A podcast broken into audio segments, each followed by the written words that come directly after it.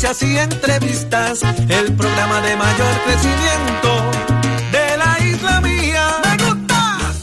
Puerto Rico, así mismo es, arrancó Nación Z, el programa de mayor crecimiento en Puerto Rico y estamos más que listos a través de Z93.7 en San Juan, 93.3 en Ponce y 97.5 en Mayagüez. Búsquenos en la aplicación La Música, búsquenos en Facebook, dele seguir y dele share a lo que está disfrutando en la mañana de hoy. Hágase parte de esta conversación. Acá nosotros lo leemos y hacemos mención hasta de lo que usted diga, porque nos encanta tenerlos ahí. Así que muy buenos días, Jorge Suárez, muy buenos días, Eddie López. días, María. ¿Qué está pasando? ¿Qué día es hoy? ¿Qué día es hoy? Yo creo que era jueves. Miércoles 25 de mayo del año 2022. 25 de 25 mayo. de mayo. Gracias. Yo juraba que hoy era jueves. ¿Qué dice el rondón? Así está. así Ay, está. no, no. ¿Qué dice el rondón? ¿Está bien? ver. A ver. No, mira, Nicoló, Nicoló y Nicoló y Eh, bregó. Eso es que pagó la multa de usted preso. Eso es. Buenos días, Puerto Rico. Como siempre, un enorme privilegio poder estar con El ustedes. puede. Dialogar de lo que ocurre en y fuera del país. Muchas noticias que han pasado en las últimas horas que van a ser de su interés y que vamos a estar analizando aquí en Nación Z. El análisis que a ustedes les gusta. De hecho, los primeros en analizar lo que ocurre en y fuera de Puerto Rico es aquí. Buenos días, Así Eddie. mismo es. Corregimos, es deuda, no multa, por si acaso. Buenos días a todos, gracias por la sintonía. Un privilegio enorme estar con ustedes una nueva mañana llena de información, de noticias, pero sobre todo de mucho, mucho análisis y el que a ustedes les gusta a través de todas nuestras plataformas interactivas, prestos y dispuestos para estar con ustedes estas próximas dos horas aquí en Nación Z, Saudi María. Así mismo es Saudi María. Siempre he querido un segundo nombre y no, no me lo ponía. me encanta Saudi María. Te ponemos Pero- uno distinto todos los días, Todos los días, tengo esa ventaja.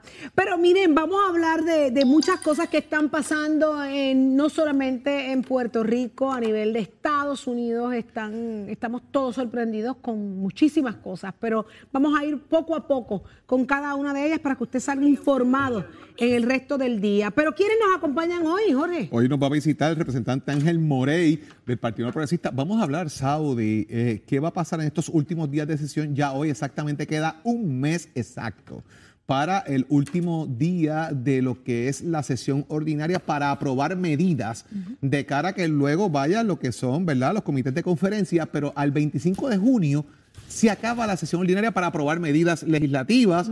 Eh, queda un mes. ¿Qué va a pasar? ¿Qué queda? Eh, para atender, hablaremos con el representante Muchas sobre cosas eso. importantísimas están pendientes de ser atendidas y vamos a ver qué pasa, si en un mes es suficiente. Eddie, ¿quién más? Vamos a tener nuestro panel explosivo de los ¡Ay! miércoles con el representante Jorge Navarro Suárez y la ex representante Sonia Pacheco Irigoyen. Vamos a hablar de esos informes que el- la- la medida, el proyecto que requiere que eh, empleados del Ejecutivo, aun cuando no cobren, tengan que rendir informes financieros y también cuál va a ser el futuro del nombramiento del juez Díaz Reverón, que parece que el gobernador no lo va a retirar y lo van a ver mañana en el Senado. Así que parece que, mire, como hace el, el meme. Puede haber, guillo- puede haber guillotina por ahí. Pablo. Saudi ¿Tú Genoveva. Está complicado. Saudi Genoveva. En, tres- en menos de dos minutos ya soy Saudi Genoveva. Yo, yo- yo voy escogiendo, al final del día yo escojo el que me gusta, ¿ok? Pero hoy, de frente al país, ayer fue el caso de, ¿verdad? La, la lectura de sentencia de Rafi Pina eh, ya pasó su primera noche bajo la- las leyes federales, así que vamos a hablar con el licenciado Leo Aldrich de frente al país de esto y otros asuntos, porque hay mucho, hay mucho que hablar con el licenciado. Lo que nos está, mire, doliendo en la yugular. Si usted se va a saborear esa tacita de café, mire, saboreésela muy bien. Busca el saborcito a leche. Porque mire, a partir de este jueves, 11 centavos de aumento en la leche. Esa es la que hay. ¿Cuál es la risa? Esa es la que hay. ¿Tú tomas café? Yo te quiero ver pagando Todas las mañanas. Todas la las mañanas. Usted no ve cuando dice disparado de aquí a buscar café. Duele, yo no le- y, by the way, yo no le he visto tomar café negro, ¿sabes? No, ¿verdad que no? Sí. ¿Negro me lo tomo? Sí. No, no lo he visto sí. negro. Pues, Lo he visto con leche, papá. Con lechita. Y te va a bueno. costar más, porque sabes que la leche hoy, el cuartillo, esto es una de- esto va a aumentar la leche a mío, 11 señor. centavos. eh, según el Departamento de Agricultura, esto tiene que ver con una de- un decreto de emergencia que se está planteando. El costo sería de 1,79 a 1,84 el cuartillo. Eh, lo que es el medio galón de leche, que es lo que usualmente, lo que más se vende Sí, eh, sí. generalmente, de 3,58 a 3,67 y el galón fluctuaría de 6,71 a 6,89. Wow. Lo que refleja obviamente que le meten la mano al bolsillo otra vez a la gente. Entonces uno a veces va al supermercado, eh, agarra el galoncito de leche, el medio galón de leche, lo lleva, no se da cuenta a veces ni lo que está pagando, porque es algo que es, es algo de una compra constante, diaria, eh, que, que el pueblo de Puerto Rico tiene eh, en gran medida porque es, es algo que se consume con regularidad en, en los hogares. Entonces de momento saber nuevamente que tiene usted la gasolina por las nubes, que le suben el costo de energía, que le suben el costo de, de, eh, lo que es el servicio de acueducto. Ahora también eh, lo que se consume usualmente en nuestro diario vivir sigue subiendo. La compra, usted va y coge cinco artículos, son 70 pesos, Saudi. No, es es, que- una cosa, es eh, está, está difícil, por no decir otra palabra que se, por poco se me zafa. Eh, el costo de vida en el país es complicado. Tú sabes lo, lo que yo más me frustra, lo que más me afecta, ¿verdad? Cuando lo analizo, que yo no veo alguien que se levante indignado para luchar contra eso. Oye, que no y- sea el mismo pueblo que ya no le Y saber la razón, Eddie, realmente, ¿verdad? Que, Ahí que, está- vamos. que están atravesando también los... los- Mira, Cada la cual. realidad es que aquí no hay una escasez de productos y no obedece a nada más. Es todo lo contrario. Hay demasiada oferta para la demanda y se hace esto también para equiparar lo que son los costos de producción.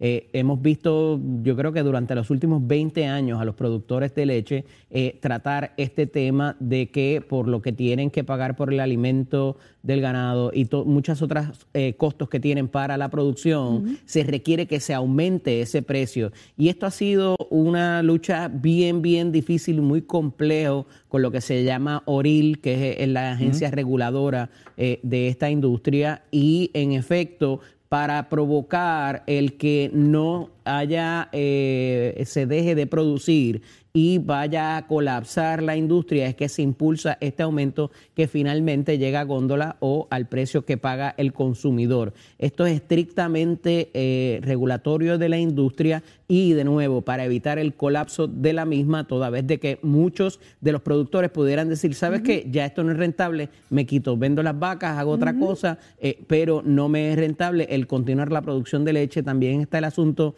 de que se hace con ese exceso, si se le vende a una compañía, si hay un monopolio sobre eso. Es un asunto bien, bien, bien complejo, pero esto salva la industria a pesar de que es un golpe al bolsillo del consumidor. Lo que pasa es que cuando se suman tantas cosas Así y, el- y los sueldos siguen siendo lo que son, uno dice, ¿hacia dónde vamos? ¿Cuándo yo voy a parar? ¿Cuándo yo voy a levantar los guantes y yo voy a decir, mira, ¿sabes qué? Llévate el carro, embálgame la casa. Es que, es que o como o pago. Pero ¿Qué fíjate, hago? La pregunta es de los subsidios que dieron a los ganaderos anteriormente, 2017, También hay que traer eso a la 2016, discusión, correcto. ¿Dónde están? ¿Les están dando esos subsidios ahora? ¿Los están ayudando? ¿El gobierno está aportando de alguna manera también a subsidiar el gasto operacional que tienen los ganaderos? El exceso se lo pagan también, no es que ellos la- lo votan y, y se Exacto, acabó. se paga, pero el, el- el subsidio que se le da, porque hay algunos agricultores que reciben subsidio, pero Así los es. ganaderos se le está dando hoy ese subsidio. Yo sé que en el 2016-17 hubo un subsidio a los ganaderos. Está vigente ese subsidio para el gasto, como tú mencionas, Eddie, de alimentos, de mantenimiento, de veterinaria. Hay una serie de elementos que están ahí que obviamente son costos de producción. Amén de la, que, la cantidad de gente que quiera o no quiera trabajar, pero los subsidios están para que se logre amortiguar este tipo de efectos? Son preguntas que están sobre la mesa. La realidad hoy aquí, yo no sé si están vigentes o no, no lo sé. Mira, más allá de esa realidad que tú acabas de decir, si están vigentes o no, es que este jueves, ¿eh? a partir Ah, de este jueves así. el aumento en la mañana, leche. mañana, mañana, Maña- mañana, Mira, mañana, ve, yo mañana. juraba que... Es que como tú piensas que hoy es jueves, O sea que mañana, mañana. Mañana. Esto implica el efecto dominó, que si la leche sube, pues el que vende café tiene que subirlo. O sea, e- es un efecto que, que- que nos duele a ¿Qué- todos. Queso, mantecado, Todo. leche, eh, la le- todos los derivados eh, de, de lácteos van a tener un efecto, eh, eh, obviamente, en el proceso. ¿sabes? Es increíble. Bueno, así. pero yo lo que quiero saber es cuándo vamos a ir viendo que las cosas van paralelas. Los sueldos, lo- lo- los gastos, para uno poder seguir cumpliendo. O sea, es bien difícil lo que se proyecta desde aquí, hoy, miércoles, eh, en los próximos, lo que resta de año y de aquí en adelante. Así que vamos a ver. Pero mientras eso está pasando en Puerto Rico, señores, y en el mundo, porque ustedes saben que esto es parte de, de la inflación, de todo lo que estamos viendo a nivel mundial, pero en Casablanca, miren, levantaron la mano y entraron en el asunto del debate, de- del, del asunto de estatus. Eh, entraron en, en- el asunto de estatus que a algunos les importa, a algunos no les importa, y en Casablanca dijeron, Vamos a prestarle atención a estos muchachos. Eddie López, Saudi Rivera, parecería Ajá. de alguna manera que lo que habíamos discutido aquí sobre el tema de cuál va a ser la posición de Casa Blanca, y cuando hablamos Casa Blanca hablamos de la administración, ¿verdad? Para hacer referencia, porque la Casa Blanca no toma decisiones, es un edificio, pero cuando hacemos referencia, ¿verdad? A lo que es la Casa Blanca, hablamos de la administración Biden en este caso. ¿Qué iría a pasar con el Departamento de Justicia Federal? Fue un tema que habíamos tocado aquí, habíamos discutido un poco en cuanto a que el Departamento de Justicia Federal, que todavía la mantiene, siempre ha dicho de alguna forma u otra que el estatus territorial vigente, comúnmente conocido como el ELA, debe mantenerse dentro de las opciones de estatus para que la gente las evalúe. Esa ha sido la posición del Departamento de Justicia. Parecería. De las últimas tres De las últimas tres, pero parecería todavía que esa determinación sigue vigente porque no ha habido un cambio de postura del Departamento de Justicia, a pesar de que, y esto, ¿verdad? Porque se pidieron algunas eh, reacciones al Departamento de Justicia y decidieron que aunque Casablanca tomase una decisión eh, sobre el particular, de que le dan la bienvenida al debate y de que creen que el proyecto es un proyecto bueno, lo que si fuese así dejaría completamente fuera del panorama al ELA, al Estado Libre Asociado, a lo que conocemos hoy como nuestro estatus político, y entraría entonces la carrera de la estadidad, la libre asociación y la independencia, tal y como está redactado el proyecto, con el tema este de la ciudadanía y que el Nidia Velázquez pretende hacer unos cambios en el mismo, pero una vez más eh, le da la bienvenida a Casa Blanca a este debate del estatus político en torno a lo que puede ser el futuro de Puerto Rico. Di López. Va a estar bien interesante, Jorge Saudi, porque más allá de que haya sido la posición de la administración, se ha puesto por escrito. Cada vez que ha habido una consulta, las últimas tres consultas de estatus, las administraciones republicanas y demócratas las han desavalado por escrito con una carta del Departamento de Justicia diciendo estrictamente de, estrictamente de que han relegado una de las fórmulas de estatus válidas en Puerto Rico y la que está actualmente en vigencia. A esos efectos, ¿cómo ellos van de alguna manera a poner eso nuevamente por escrito para ponerse en récord y decir, esta es nuestra posición, va a estar bien interesante por los argumentos jurídicos, no por la visión filosófica que puedan tener de cuál va a ser eh, finalmente el destino de Puerto Rico. Al final del día, esto es independencia o estadidad. Eh, la libre asociación, como la quieran ¿verdad? maquillar, al final del día, cuando se lee y se analiza, evidentemente es otro tipo de eh, independencia con un tratado que está ahí agarrado por los pelos.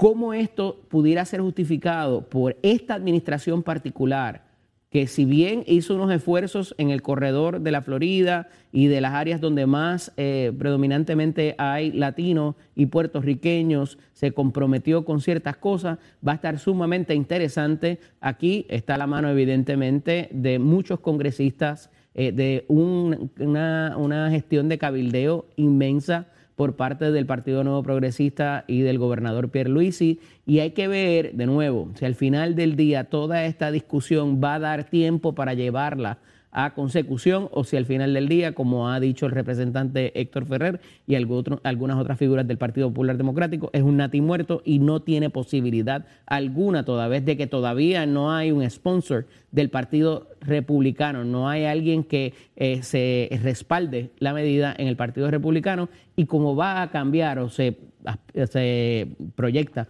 que cambiaría la composición de los cuerpos, va a ser sumamente difícil llevarlo a feliz término. Y yo pregunto, mientras estos líderes del Partido Popular Democrático, estadi- eh, eh, estadolibristas o no, lo, lo describen como un nati muerto, ¿alguno de ellos va a hacer algo por defender el Estado Libre Asociado? ¿Alguien el- va a levantarse? Se ha comenzado el una petición. del PPD eh, ¿Qué ha estado en eso. De hecho, Eddie sabe de una petición que han levantado. Está hoy. circulando una petición para que se incluya en el proyecto de estatus, toda vez que es un borrador eh, aún, que se incluya la alternativa del Estado Libre Asociado. Están enviando un, formulario y- de estos interactivos para que se haga. ¿Ya tienen la de definición del Estado Libre Asociado para incluirla en ese borrador? ¿Ya la terminaron? ¿Ya la hicieron? ¿Ya es convincente? ¿Ya Es una, hacer una llamadita a la Junta de Gobierno del Partido Popular que la traigan, porque eso fue, fíjate que el análisis que hicimos la semana pasada de esto, Saudi, precisamente planteamos con qué definición va a ir el, el Partido Popular a respaldar el Estado Libre Asociado, ¿verdad? Porque me parece que tienen que tener, tienen que estar de acuerdo en esto. Hay un elemento adicional, Eddie. Parte del parte de prensa que detalla este, este, este evento también dice que no hay posibilidad en el Senado de que esto se pueda aprobar. ¿Verdad? En ese sentido. Hacer eso, de que ahora está mismo, a sin que cambien está. los cuerpos. Pero hay un player muy importante que dice que le da la bienvenida a la medida y que lo ve con buenos ojos. Mm. Bob Menéndez, una persona que ha sido aliada del Partido Popular Democrático en muchas instancias, un senador de mucho poder que fue representante Pero a por ti te New sorprende Jersey. eso, Jorge. Bueno, lo que pasa es que hay Su un player. relación con, con, Hay un con player un exgobernador es, es sumamente Exacto, ahí cercana. vamos. El player que hace todos estos movimientos se llama Aníbal Salvador Acevedo Vila. Es el que ha estado, de alguna manera, trabajando el tema de la definición de la República Asociada, que ha sido el portaestandarte de Aníbal Acevedo Vilá en los pasados años en torno a esto, su relación con Nidia Velázquez, su relación con Bob Menéndez, y se refleja, obviamente, eh, en un análisis eh, que es, es evidente, lo que es la radicación de estas medidas que están en el Congreso eh, y que ahora el Senado tiene que atenderla. La realidad, el tiempo corre en contra ahora mismo de la Cámara, están en receso. Y si no hay respaldo no hay, republicano, lo van veo a un midterm arriba. election, lo veo complicado en ese sentido. No nati muerto, yo no diría que es nati muerto. Yo diría que es que el tema del tiempo corre en contra de ellos en este pasa es que- caso. que no se ha presentado todavía Ahí tampoco. vamos, Sigue ahí siendo vamos, ahí vamos. Pero en el Senado está un poquito más complicada la cosa. Bueno, pero yo creo que los que tienen que levantarse aquí son los estadolibristas y demostrar que en efecto no, y que incumple ese borrador y que lo que ellos quieren que se incluya ahí esté exactamente definido. Biden en la campaña dijo que si él tuviese que votar en Puerto, que si tuviese que votar por la estadidad en Puerto Rico lo haría. Así o sea, es. esto no es nuevo. Sí, sí. El presidente Biden siempre ha estado a favor de El la estadidad para Puerto interés. Rico y el que quiera decir lo contrario está equivocado. O sea, está en récord. Eso está en récord. Pero vamos a regresar a lo nuestro, a lo que nos, nos afecta o nos alegra o nos ayuda o nos, nos sigue hundiendo. Pero sorprendidos todos de que, Eddie, eh, hay cero alternativas energéticas en las propuestas de, de Pierluisi. ¿Qué está pasando? Mira, esto es bien interesante porque se anuncia ayer con pompa y circunstancia, como dice el americano, el asunto de que hay un nuevo puerto de gas eh, natural que va a llegar y que esto va a representar X alivio para propósitos de la producción de energía. Eso no es correcto.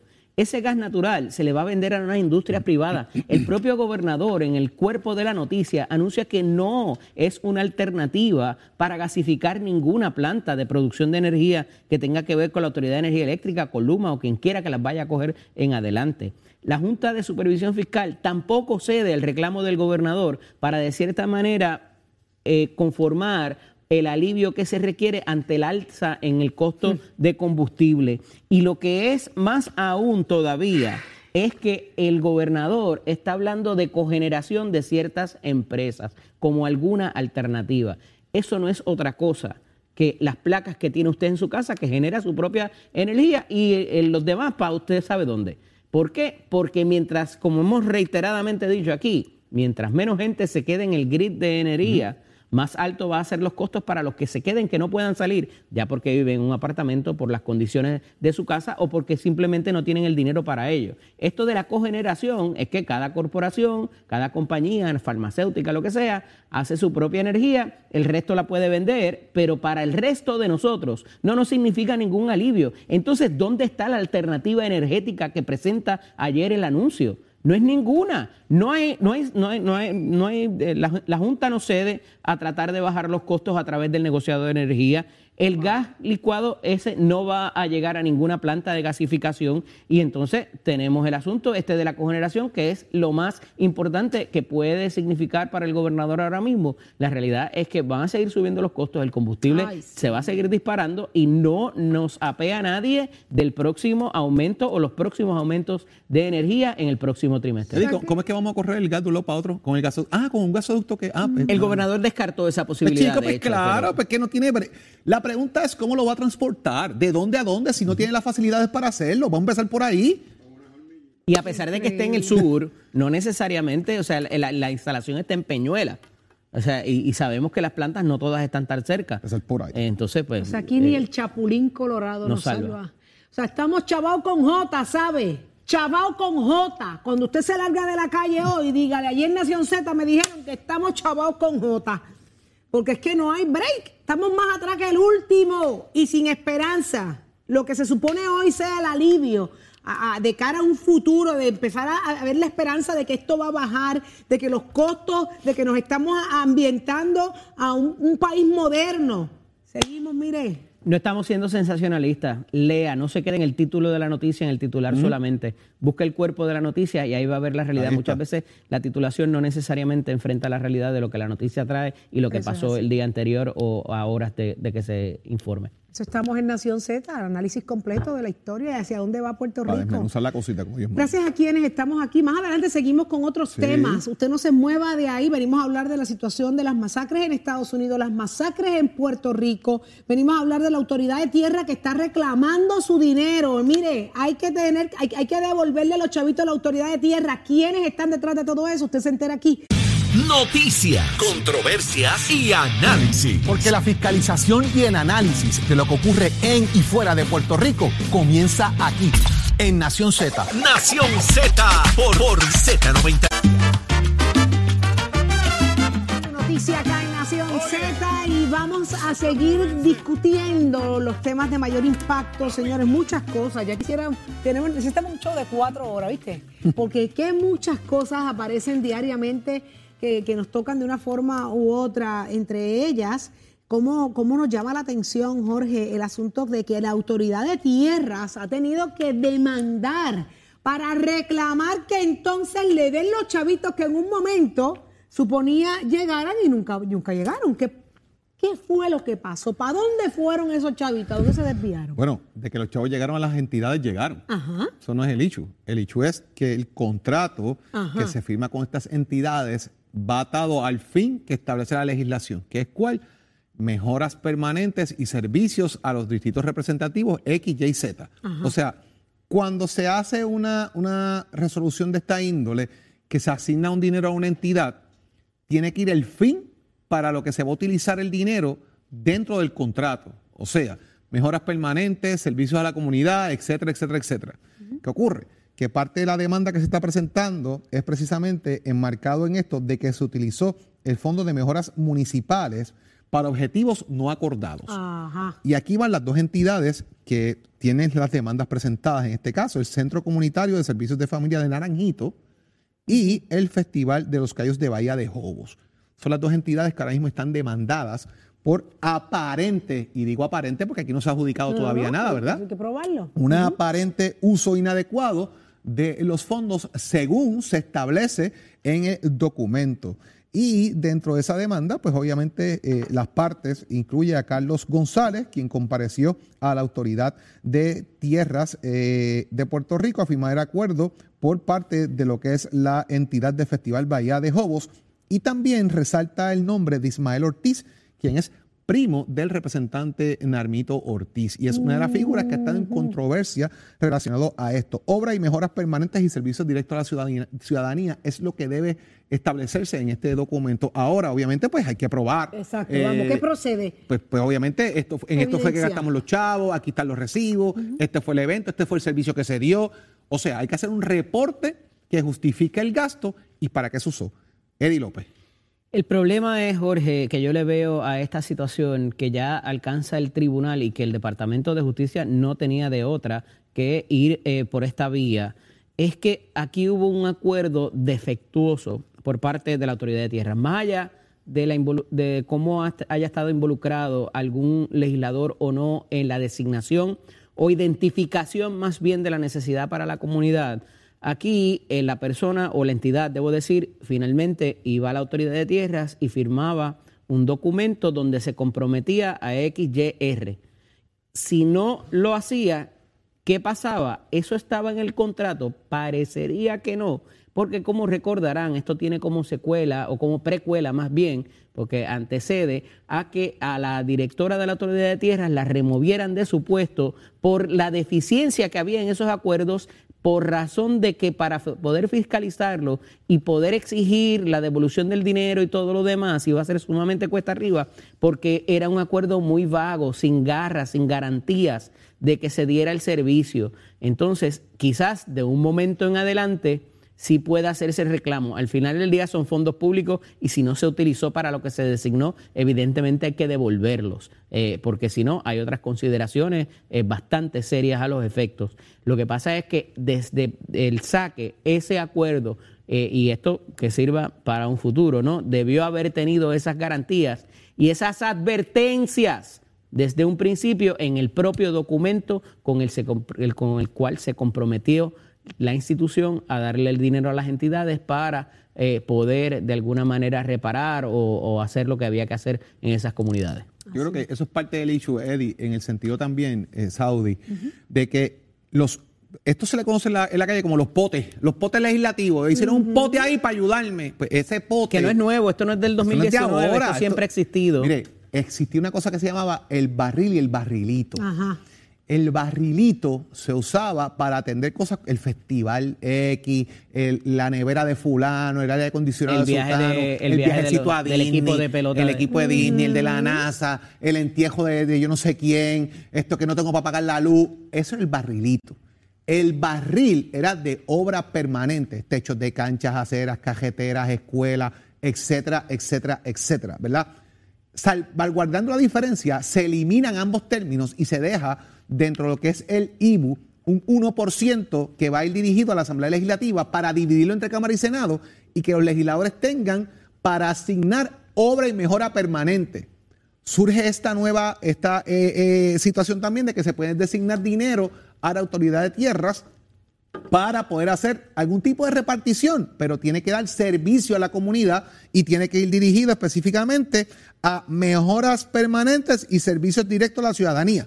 Así es como dicta el documento. A esos fines hay que probar de que esto se está dando eh, correctamente y de que ese pote yo no lo deposité ahí y giro contra eso como una chequera para hacer lo que me plazca. Ahí es donde está el problema realmente. Y por situaciones como esta, hay legisladores en la década de los 90 que tuvieron que renunciar y también están eh, y cumplieron en algún momento eh, cárcel por utilizar incorrectamente estos barriles, favorecer a familiares, a empleados, etcétera, etcétera. Eh, y de eso, pues, la historia está ahí. No hay, que, no hay que contarla de nuevo, pero sin embargo, no podemos olvidarla para no volver a cometer estos errores nuevamente y que tengamos situaciones particulares donde tengamos legisladores que vayan a complicarse lamentablemente por situaciones como esta. Wow. Vamos a ver si, si así, lo, así lo logran demostrar. Pero este, este puede ser el principio de muchas, destapar esta olla. Yo creo que es la intención, ¿no? De ver de qué manera se puede demostrar en qué se están usando los fondos que se asignan.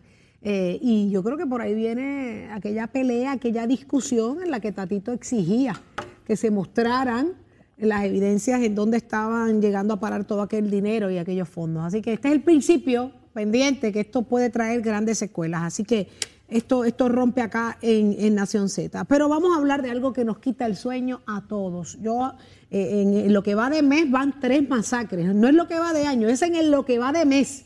Hay tres masacres. Anoche volvimos a, hacer portada con, el asesinato de tres jóvenes más. Compañeros, ¿cómo, ¿cómo podemos definir esta parte? La criminalidad en Puerto Rico se se dispara una vez más y horas antes de esto también nos sorprendía, se nos caía el corazón con lo que ocurrió en, Texas, allá con una masacre sin, bueno, no puedo decir sin precedentes, la hemos, hemos visto situaciones similares, pero con el mismo dolor y la misma impotencia, Eddie. ¿Qué está pasando? Vámonos primero en Puerto Rico, ¿verdad? y luego hablamos de Estados Unidos. Mira, eh, evidentemente pues son sucesos muy lamentables, tanto allá como acá, de consecuencias y de razones distintas, obviamente porque acá pues sigue el asunto del narcotráfico, la lucha por los puntos, las ah, cañonas, como le llaman, ¿verdad? Eh, y todo este tipo de circunstancias cada vez más jóvenes los participantes y los protagonistas de este tipo de sucesos y parecería que inclusive unos están hilvanados con los otros, Saudi, o sea, tiene que ver una cosa con la otra, o sea, ya no esperan una o dos semanas, eh, tú me tumbaste uno mío ayer, mañana voy a buscarte y donde te encuentre y el que esté por el medio me lo llevo.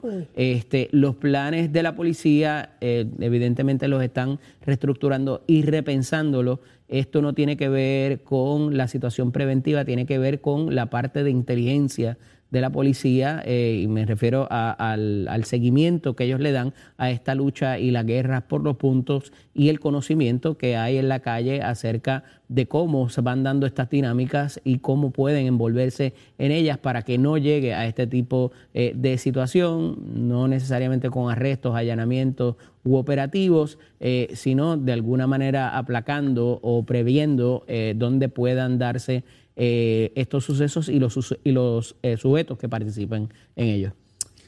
Pero Eh, el- el- nuestro criminólogo residente aspirante no creo que nos puede dar hay, hay- más hay varias cosas ahí que son importantes, ¿verdad? Y es que no todo recae necesariamente en el tema de lo, re- de, de lo, de lo que la policía puede hacer. y, y hago la salvedad por lo siguiente, aunque suene extraño. La policía, no tenemos, primero, no tenemos una cantidad de 20 mil policías como teníamos en la época de los 90. Tenemos menos policías. Eso es un dato que tenemos que tener presente. Número uno. Número dos, se está trabajando con el reclutamiento de oficiales de la policía para tener una capacidad mayor. Se está trabajando con mayores recursos y tecnología para ayudar a la policía en la batalla contra el crimen. ¿Están llegando eso- esos recursos, Están, están llegando, eh, están llegando los recursos, la tecnología va llegando poco a poco. Por ejemplo, ya por ahí se está hablando de los body cam, de los car cams, se está hablando de cómo aumentar la capacidad del shot spotter, se está hablando Sí, pero de se está hablando mientras eso es porque hay se unas está hablando, funcionando, se siguen matando porque en hay la unas calle. funcionando y otras que dependen de que la- nuestros amigos de la Junta también dejen los chavitos Pues suficientes entonces- para que el dinero esté disponible, aparte de las propuestas federales y el esfuerzo que yo reconozco que está haciendo Antonio López como comisionado de la policía. Me uno- Está me uno a metiendo- esas palabras. Le está metiendo caña de verdad al tema. Y, los, y la policía, Es la verdad. mayoría lo, lo aprecia y admira el trabajo y están leales al trabajo que está haciendo. ¿Dónde, están los equipos? lo Ahora, que pasa? ¿dónde queda el tema de lo que pasa en la sociedad? Y es donde está el problema. Claro. Esto ayer en Villa Graciela, en Juncos, en una estación de gasolina, una estación de servicio de gasolina, que eh, masacran tres personas más en Cagua eh, y, y no descarten que de alguna forma haya una correlación, como dice Eddie, entre un evento y otro, porque son pueblos que lo que le divide es la PR30 en, en gran medida. Y hay unas figuras ahí que ya la policía ha determinado quiénes son estas figuras, los nombres de ellos, sobre todo cómo esto impacta nuestra sociedad y el esfuerzo que hay que hacer para poder, óyeme, no podemos entregar en la calle a los criminales.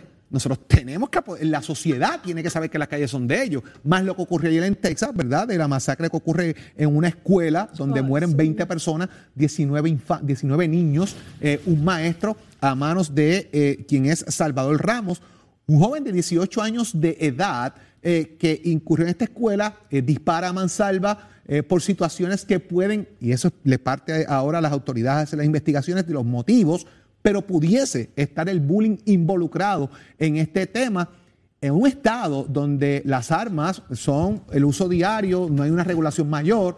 De hecho, yo recuerdo una vez al gobernador de Texas decir que California estaba por encima, que había que buscar tener más armas en, en Texas eh, en un momento dado.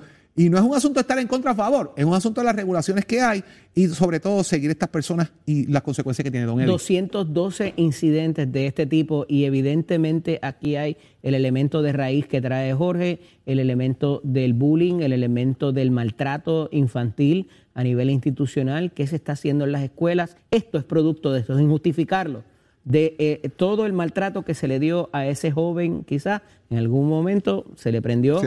Ah, hubo unas señales también a través de redes sociales con las cuales no se hizo nada. Y esto va a tener que ser objeto de legislación, no solamente para el control de las armas de asalto, sino para todas estas señales y quién es responsable de estar pendiente y vigilante a cuando ya el río suena, es porque agua trae. Así ahí, que ahí llegaste a, a lo más que me sorprende muchísimo, Eddie. Ya habían unas señales a través de sus redes sociales. Si usted encuentra una señal que a usted le encanta scrollear tanto en las redes sociales, hay un botoncito que dice reportar. Cuando usted reporta, le pregunta razones por las que usted está reportando. Si usted percibe que hay algo ahí delicado que pudiera traer consecuencias, repórtelo para que eso llegue al lugar correcto y las autoridades hagan lo suyo.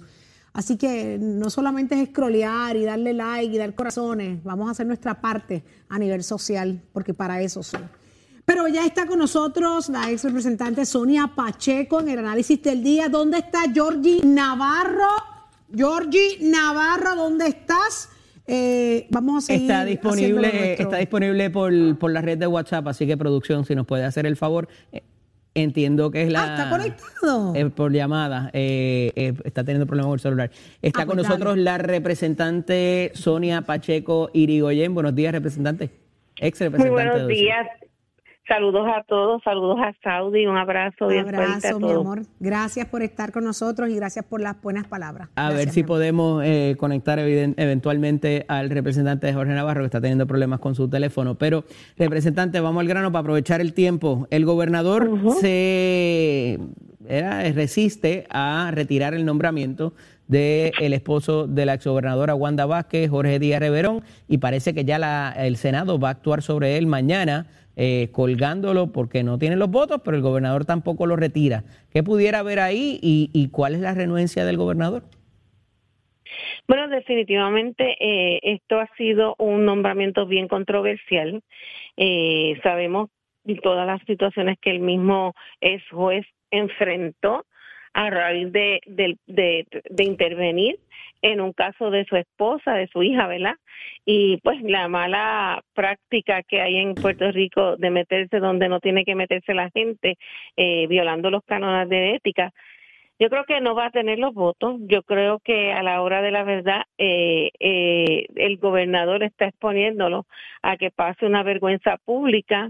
En este momento tampoco es el mejor momento para esa familia debido a la situación de incertidumbre, de especulación sobre la imagen eh, que tiene la ex gobernadora que prácticamente, pues, aunque no ha salido oficialmente, pero hay una especulación de, de acusación federal y después de estar trabajando en unos asuntos de su campaña que no fueron muy limpios que digamos, así que yo creo que lo más prudente hubiera sido por parte del gobernador sa- eliminar esa ese tipo de nombramiento y máximo a un cargo como es el de juez del apelativo, una posición que, ¿verdad?, de escalar, eh, que se escala en, en, en, en, en la área más importante, que es donde la gente va a apelar sus casos y que pueda haber una persona que una mancha, porque yo lo veo desde ese punto de vista. Aquí hay otras no cosas, esté aquí hay otras cosas pasando y otras investigaciones y esto sería una vergüenza eh, para el esposo de la exgobernadora eh, el que lo colgaran de esta forma y evidentemente ambas campañas se están investigando, hay otras cosas pasando en el país. ¿Pudiera esto ser parte eh, quizás para de alguna manera este de que verdad que hubiera esa eh, esa vergüenza pública para la exgobernadora Wanda Vázquez? Yo creo que todo este tiempo hemos estado viendo una corrida de toro, como dicen por ahí, ¿verdad? Ellos están, eh, cada vez el gobernador les todavía le sigue cobrando a Wanda Vázquez el que haya sido su compañera en la papeleta de las primarias y toda la situación de que ambos se estuvieron tirando tanto en una campaña. Digo que el gobernador tuvo que salir de la gobernación después de haber juramentado para ella entrar. Exacto. O sea, es que fue una vergüenza Exacto, pública por también. ahí va.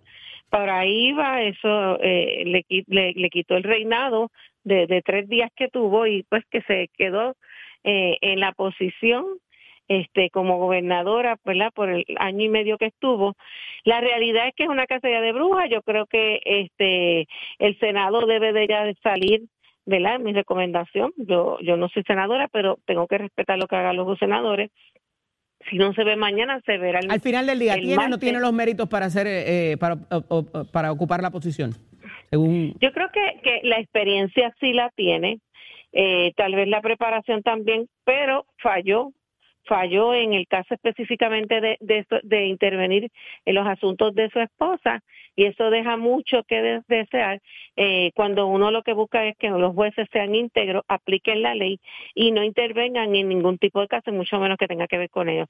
Eh, eso fue muy muy mal de su parte, además de otras formas en, eh, en, en lo nebuloso que ahora mismo tenemos muchas ideas de lo que se especula sobre cómo obtuvo el auto que tiene, eh, si fue a través de campaña, si fue una donación, se fue un kickback, ¿verdad? Si, un kickback, si fue un, un- una situación de ganar dinero este ilegal, porque si ese vehículo que dicen por ahí que él tenía fue dado por intercambio de, de, de contrato, sinceramente no es una persona que debería honrar la toga. Así que definitivamente es un asunto que tiene que ver el Senado eh, y que pues se, están esperando el informe de la de comisión de, de nombramiento sobre si baja positivo o no finalmente para entonces someterlo a votación. Sonia, en otra en otras notas tenemos también que la Cámara ayer aprueba un proyecto que ha sido muy controversial también, requiriendo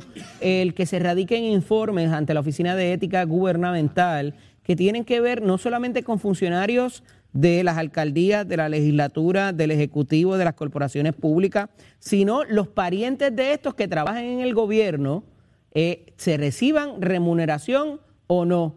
¿Esto tiene nombre y apellido? ¿Esto va dirigido hacia alguien en particular, como ha sido la, denuncia eh, de ciertos eh, sectores? Bueno, definitivamente yo lo vi como un encargo, no voy a negarlo.